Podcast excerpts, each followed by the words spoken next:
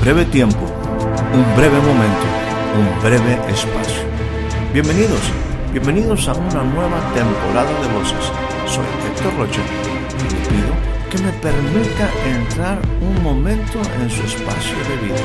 Durante los siguientes minutos deseo tratar temas que puedan ser significativos y aporten valiosa información para el desarrollo integral de su vida. Bienvenidos una vez más a nuestro espacio de voces.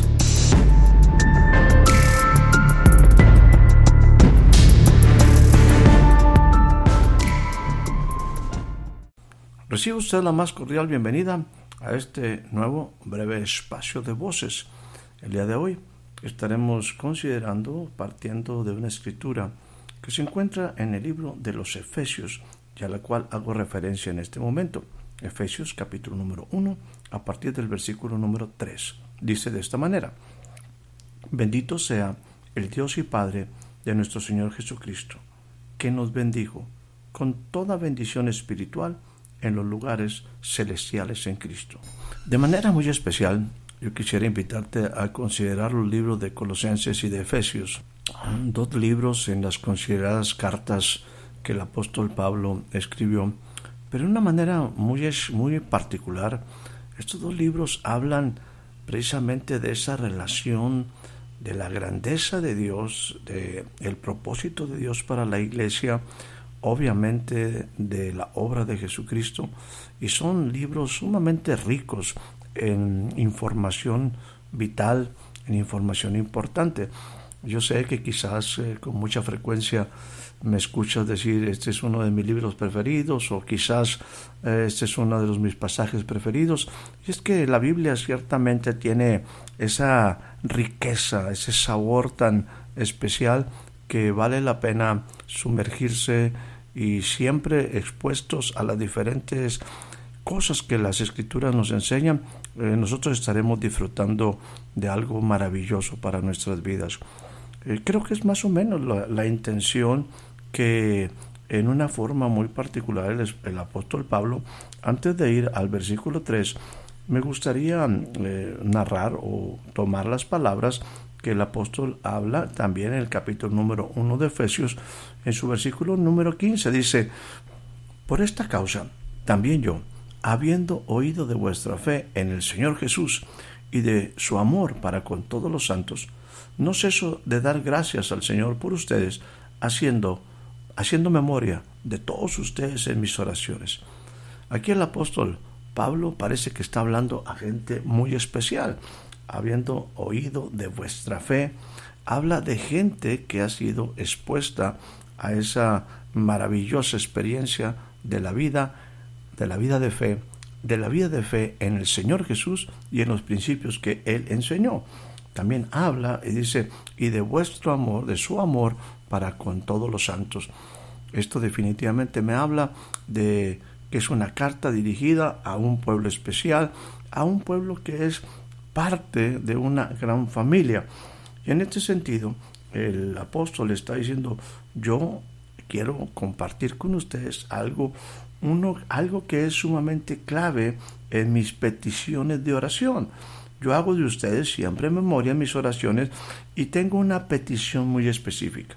Y dice a partir del versículo número 17, para que el Dios, el Dios de nuestro Señor Jesucristo, el Padre de Gloria, le dé espíritu de sabiduría y de revelación en el conocimiento, en el conocimiento de él, alumbrando los ojos de vuestro entendimiento, alumbrando los ojos de tu entendimiento, para que sepas cuál es la esperanza a que él te ha llamado, cuál es la riqueza de la gloria de su herencia en los santos y cuál, cuál la supereminente grandeza de su poder para con nosotros los que creemos, según la operación del poder de su fuerza. Pareciera que a, esta iglesia que se establecía o que estaba establecida en Éfeso, eh, con la cual definitivamente podemos identificarnos, el apóstol está muy consciente de la importancia de este pueblo, de esta ciudad en forma especial, eh, en cuanto a su fe y en cuanto a su amor que, que han, vamos a ir, desarrollado y que están viviendo en una comunidad donde pues bueno, eh, cosas están sucediendo, están viendo sus vidas pues transformadas por un nuevo pensamiento, por nuevas enseñanzas. Sin embargo, el apóstol eh, es una manera, en una manera muy particular, él está diciendo que, que él constantemente está haciendo memoria de esos hermanos, de esa comunidad, de esos hombres, de esas mujeres, de esos jóvenes, de esos muchachos que viven por ahí. Y él tiene una petición muy, muy especial, muy particular. Y dice, yo oro constantemente. Es un tema en mis oraciones. El pedir a Dios, al Dios de nuestro Señor Jesucristo, el Padre de Gloria, que Él le dé a ustedes espíritu de sabiduría y de revelación en el conocimiento de Dios. Que los ojos de ustedes, de su entendimiento, sean alumbrados, porque hay cosas importantes que deben de saber. Y en una manera particular, el apóstol aquí menciona tres cosas que todo creyente, que todo hombre y mujer debe saber. Número uno, la esperanza a que Dios nos ha llamado. Número dos, las riquezas de la gloria de su herencia en los santos. Y número tres, la supereminente grandeza de su poder para con nosotros los que creemos, según la operación del el poder de su fuerza. Siempre me ha llamado muchísimo la atención cómo el apóstol en, esta, en este número tres, cómo se refiere en cuanto al poder de Dios, como que se le acabaron las palabras y saca palabras muy contundentes, muy, eh, pues obviamente apropiadas dentro de nuestra limitación para entender la supereminente grandeza de su poder. Creo que el apóstol está hablando de cosas que todo cristiano, que todo hombre y mujer de Dios, que todo aquel que camina con Dios debe de saber acerca de su Dios. Y vuelvo a repetir, lo que el apóstol aquí está enseñando o que está invitándonos a conocer y que para ello pide que tengamos un espíritu de revelación, de entendimiento, de sabiduría, que los ojos de nuestro entendimiento sean abiertos, que podamos realmente entender estas tres cosas, tres temas que son vitales en la relación de Dios con su iglesia por causa de Jesucristo. Permítame recordarle estos tres tópicos. Número uno, la esperanza a que Él nos ha llamado. Número dos, las riquezas de la gloria de su herencia en los santos. Y número tres, esta supereminente grandeza, grandeza del poder de Dios para nosotros, para con nosotros los que creemos. Pareciera que el apóstol Pablo ha entendido cosas y desea que la iglesia, que los creyentes conozcamos todas estas verdades, que tenemos que tener una grande o una revelación especial con la ayuda de Dios para poder entender todas aquellas maravillosas cosas que tenemos por causa de la obra de Dios a través de Jesucristo para con nosotros. De eso, permítame hablarle solo un poco de esas cosas maravillosas y en particular en el versículo que al principio compartía con usted, el versículo 3 cuando dice, bendito Bendito sea el Dios y Padre de nuestro Señor Jesucristo. Dese cuenta la manera en la que Pablo se refiere al Dios y Padre de nuestro Señor Jesucristo. Y ahí cuando dice nuestro Señor Jesucristo, nos está incluyendo a ti y a mí. Y aquí me gustaría comentarte que una de las formas claves como Dios edifica es a través de revelación.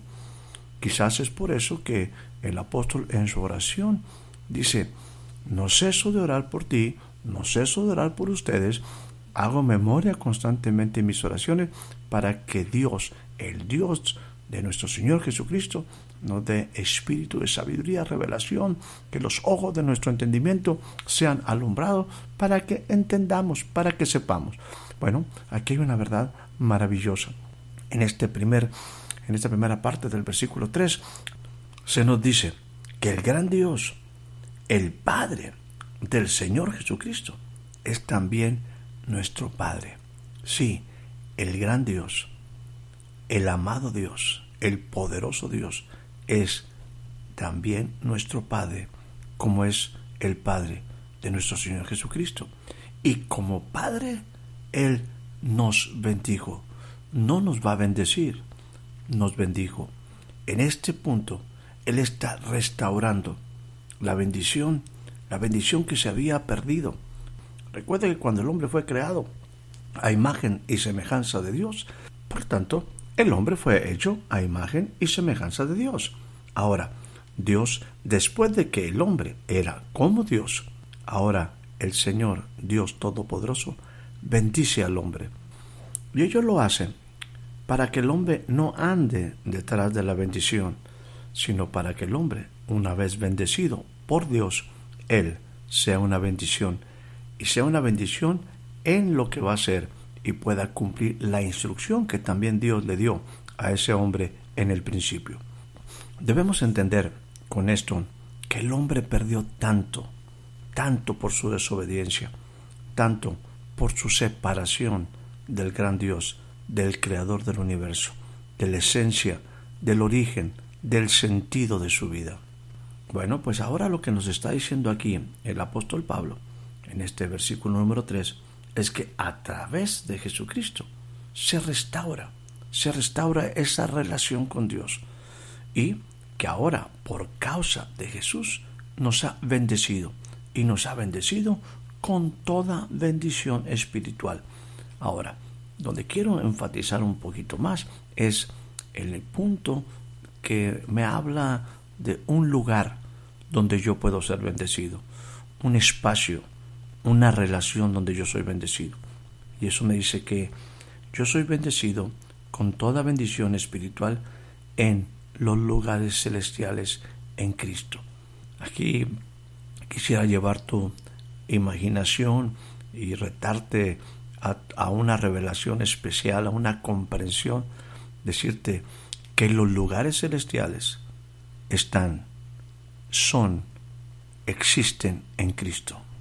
El salmista en algún momento expresa, cuando veo los cielos, obra de tus dedos, la luna y las estrellas que tú formaste, digo, ¿qué es el hombre para que tengas de él memoria?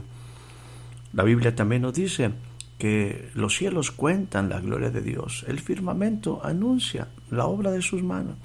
Siempre los cielos es algo que nos impresiona. Muchos de nosotros quisiéramos eh, tocar constantemente, eh, nos absorbe la belleza de los cielos. Algunos también eh, se equipara a esa vida, a esa vida plena, a esa tierra prometida, los cielos. Los cielos tienen esa dimensión de grandeza. Pues déjame decirte que cuando tú y yo aprendemos, como también el apóstol Pablo lo compartía, dice, porque nosotros vivimos en Él, nos movemos en Él, somos en Él. Déjame decirte que cuando estamos en Cristo, no importa qué circunstancias, qué situaciones, qué entornos a nuestros ojos quizás nos rodeen, pero si estamos en Cristo, estamos viviendo en lugares celestiales y esa es la más grande bendición, bendición espiritual a la que tú y yo tuvimos acceso por causa del deseo del Padre, del amor al Padre y por causa de la obra de Jesús de redención para con nosotros. Los lugares celestiales son, están en Cristo. Y si aprendemos a vivir, a movernos, a ser en Él, esos lugares celestiales son una realidad en la tierra, donde somos bendecidos. Esta opción real de vida de vivir en lugares celestiales no es producto de nuestras fuerzas. El apóstol Pablo, en el capítulo número 2, dice de esta manera, incluyéndonos, porque insisto en que esto no es un asunto nuestro, es un asunto totalmente de Dios. Dice de esta manera, partiendo del versículo 1, y Él, a nosotros Dios, nos dio vida cuando estábamos muertos en nuestros delitos y en nuestros pecados. Dios, versículo 4, que fue, que es y que será rico en misericordia, por su gran amor con que nos amó, aun cuando estábamos muertos, separados de Dios por nuestros pecados, nos dio vida juntamente con Cristo. Por gracia somos salvos. Dice, y también con Cristo nos resucitó y nos hizo asimismo sentar en los lugares celestiales en Cristo. ¿Para qué? Para mostrar en los siglos venideros las abundantes riquezas de su gracia en su bondad para con nosotros en Cristo Jesús. Sí, todo lo que ve usted se ha hecho por nosotros que estamos unidos en Cristo y es por la bondad que Dios nos tuvo, por su inmensa generosidad, preciosas y maravillosas verdades que sustentan nuestra vida cuando tenemos la revelación de que esto significa. Ahora, el hablar de su generosidad es hablar de su misericordia, de su gracia, de su grande amor para con nosotros. Y todo ello está apuntalado en, realidades. Estas realidades quiero compartirte cinco cosas que están en el corazón o que han estado en el corazón de Dios y que han sido el motor para sus acciones, o más que todo también el contexto, el porqué de sus decisiones, o el valor, el fundamento, la fuerza de sus decisiones, para que tú y yo entendamos su grande propósito para con nosotros. Recuerde usted que el Señor, Dios, el Dios y Padre de nuestro Señor Jesucristo, nos bendijo con toda bendición espiritual en los lugares celestiales en Cristo.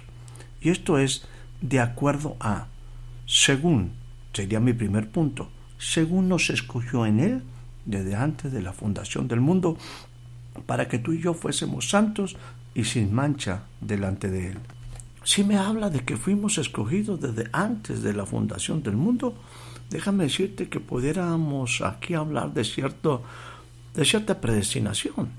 Predestinado conforme al propósito del que hace todas las cosas, predestinado para que en un momento nosotros pudiéramos alcanzar la misericordia a través del plan eterno de redención, a través de la obra del Hijo. Bueno, Él nos escogió. Tú y yo fuimos escogidos. No somos los mejores. Obviamente no tenemos las características de, para estar delante de Él, pero Él nos escogió. Y eso es maravilloso. Es una decisión. Es algo que está en el corazón de Dios.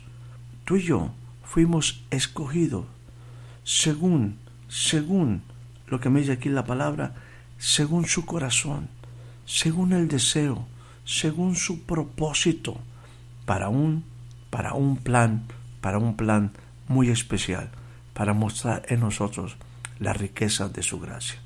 Bueno, esto sería lo que apuntala esa decisión de Dios.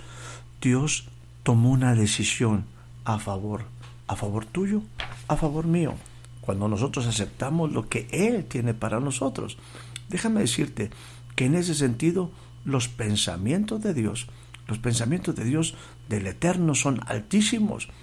Dice la palabra que tan altos como son los cielos de la tierra, así son los pensamientos de Él, de nuestros pensamientos. Bueno, los pensamientos del Eterno son altos, más altos que cualquier otro pensamiento. Pero en los pensamientos del Eterno, yo he sido incluido. Él me escogió conforme al propósito del que hace todas las cosas. La decisión de Dios fue una decisión sumamente bien pensada. Quizás Obviamente tú y yo no la entendemos. No somos dignos de ella, pero el Señor nos escogió, según Él nos escogió. La segunda cosa me dice, en amor, habiéndonos predestinado para ser adoptados hijos suyos por medio de Jesucristo. Eso lo puede encontrar usted en el capítulo número 1, versículo 5. Dice, según, de acuerdo, conforme al puro afecto de su voluntad. Él la decisión acerca de ti, de su generosidad, número uno, es en función a que es una decisión. Él nos escogió y en sus planes eternos Él me incluyó. La segunda cosa es que Él muestra el puro afecto de su voluntad. La voluntad es algo impresionante. La voluntad del corazón se expresa en un designio, es un pensamiento y una acción para cumplir un propósito. Y Dios decidió en un puro afecto, en, algo que lleva eh, esas características de bondad, de pureza, es la expresión de su corazón, es su voluntad para con nosotros.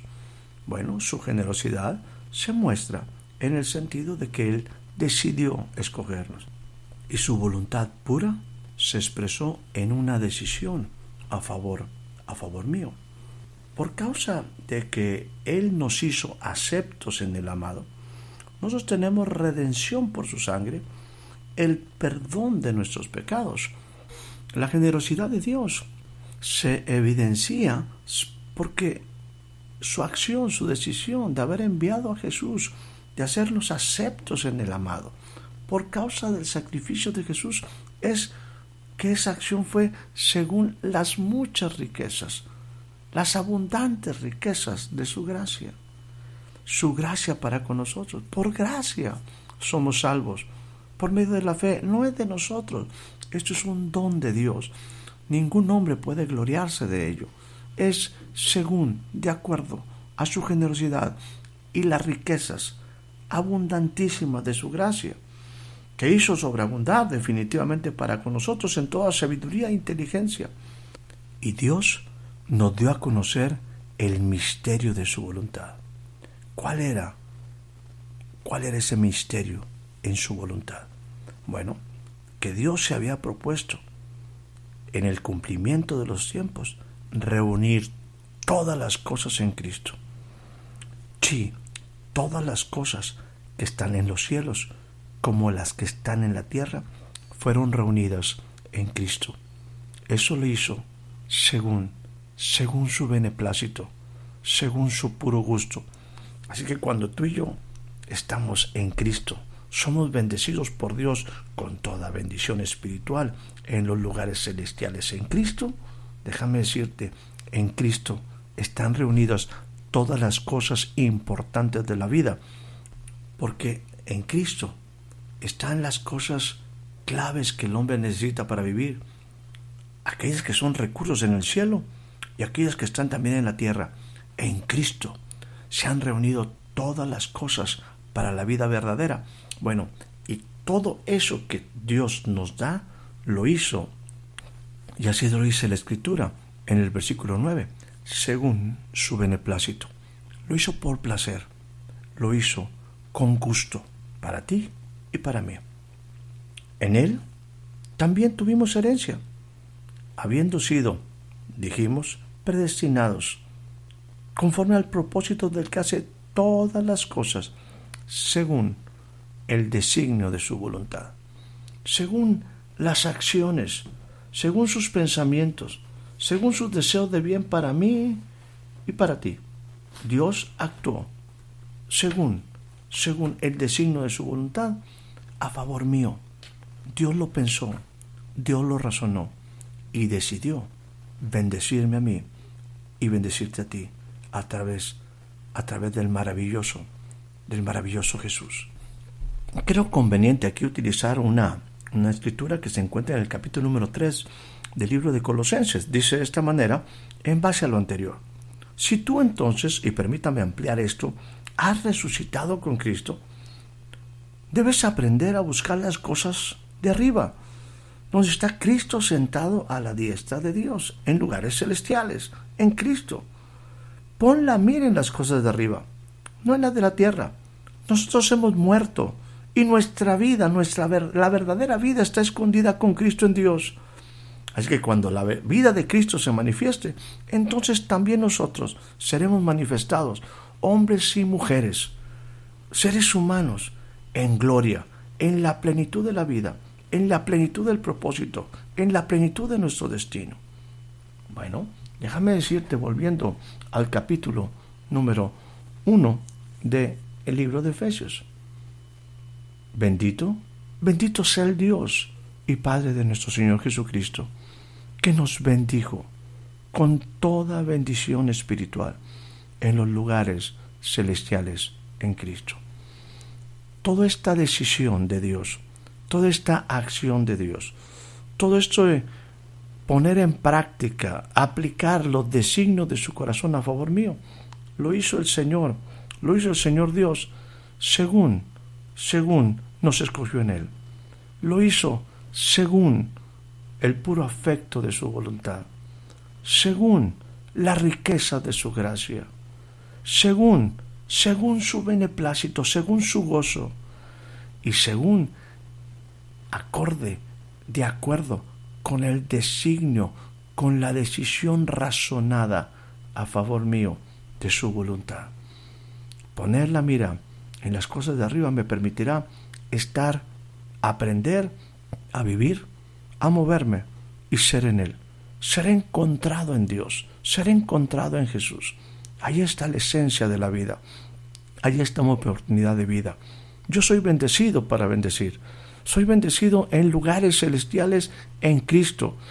Insisto, lo que en algún momento dijimos, quizá las circunstancias en este momento que me rodean son tan diferentes, son tan adversas, pero yo estoy en un lugar privilegiado.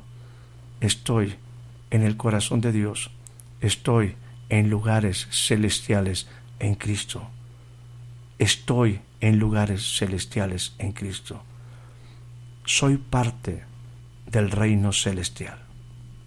Yo espero que también tú entendamos que todas las cosas fueron reunidas en Cristo. Fue el deseo de Dios. Lo ejecutó. Sus acciones estaban respaldadas con una plena, un pleno entendimiento, razones, preceptos, principios, cosas específicas a favor tuyas y mías, acciones de Dios para que tú y yo vivamos, seamos restaurados a la presencia de Dios. Ahora, y aprendamos a vivir en lugares celestiales en Cristo. Que sea ese lugar de tu habitación, que sea ese lugar en Cristo donde desarrolles tu vida. Aprendamos a vivir en Él, aprendamos a movernos en Él y ser en Él y ser parte, ser parte del reino celestial. Jesús hizo lo necesario para que tú y yo seamos parte de ese reino celestial. Él lo dijo, lo dijo a Nicodemo, de cierto, de cierto te digo, te es necesario nacer de nuevo. Más adelante dice, te es necesario nacer de agua y de espíritu, para que puedas ver, para que puedas entrar en el reino. Y si tú entras en el reino, si tú entras al cielo abierto, tú vas a ver que hay uno sentado en el trono y que a la diestra está el Cordero de Dios, sobre toda autoridad, sobre todo principado, sobre todo gobierno Déjame decirte, alrededor del trono hay información clave y determinante para tu vida. Alrededor del trono está la información clave para tu vida. Créelo, tienes acceso. Aprovecha la vida que Dios te dio a través de Jesucristo. Aprovecha que Él te bendijo, te bendijo con toda bendición espiritual en los lugares celestiales en Cristo y en Cristo Él reunió todas las cosas que tú y yo necesitamos para vivir una vida plena. Todo depende de que tú aceptes, entiendas, reconozcas a Jesús como tu Señor y Salvador y todo eso es una realidad para ti, como la realidad de que Dios nos bendijo con toda bendición espiritual en lugares celestiales en lugares celestiales en Cristo. Que tengas una excelente noche, una excelente tarde, un excelente día. Espero haya disfrutado de este breve espacio de voces. Soy Héctor Rocha. Hasta la próxima.